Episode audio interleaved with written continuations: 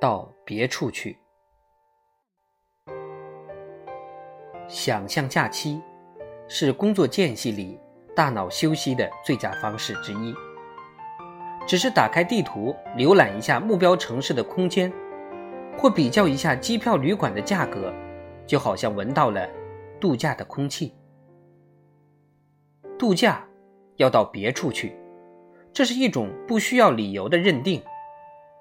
反而是留下来，留在家里，才需要解释，需要自辩。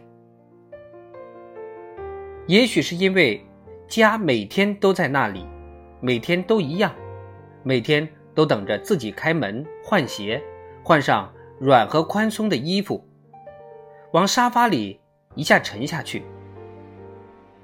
别处则样样不同，从公交车的涂装到人行道地砖的花样，从面条的粗细到街猫的身材。到别处去转一圈，其实是让人更好的认识自己的日常生活。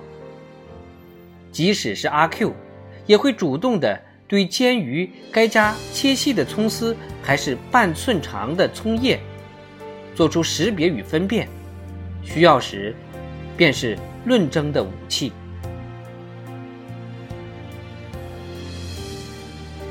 大多数人都在度假时想要去别处，包括那些自小生活在旅游胜地的人。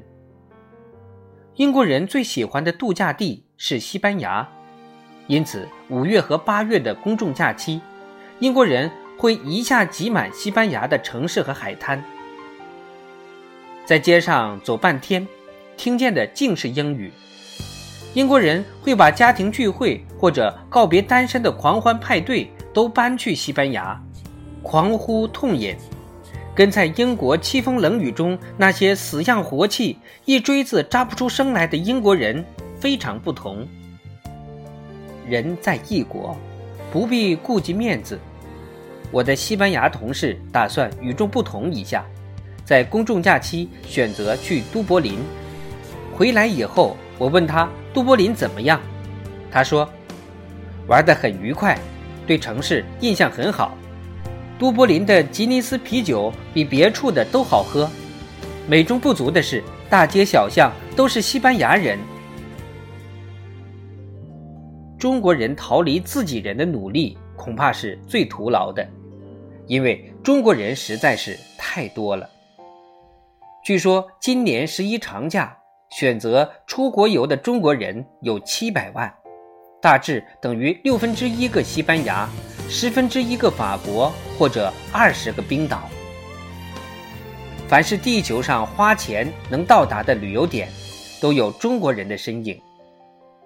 不过，中国人也不必为此特别自卑甚至自恨，因为所有的旅游点也都有头戴印花遮阳帽、脚穿白色运动鞋的韩国大妈团，七姑八姨拖着一群孩子的中东大家庭。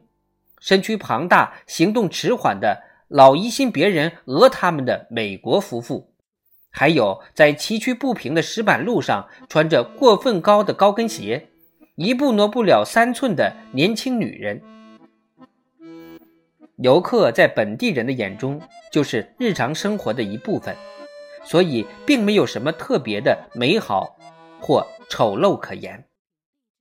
他们的天南地北的服装。形形色色的礼仪，长枪短炮的相机，跟古老教堂和博物馆一样，都是居住地的构成要素。中国也在成为别人的别处，身边几乎所有人都有去中国玩的经历。一个法国人给我讲他的特别体验：两千米高的黄山，居然有台阶上到山顶。上到山顶以后，发现身边还有好几百人，抵得上一个欧洲小镇的市中心。这在阿尔卑斯山区是无法想象的。两千米的山峰攀到顶，身边连一只山羊也没有。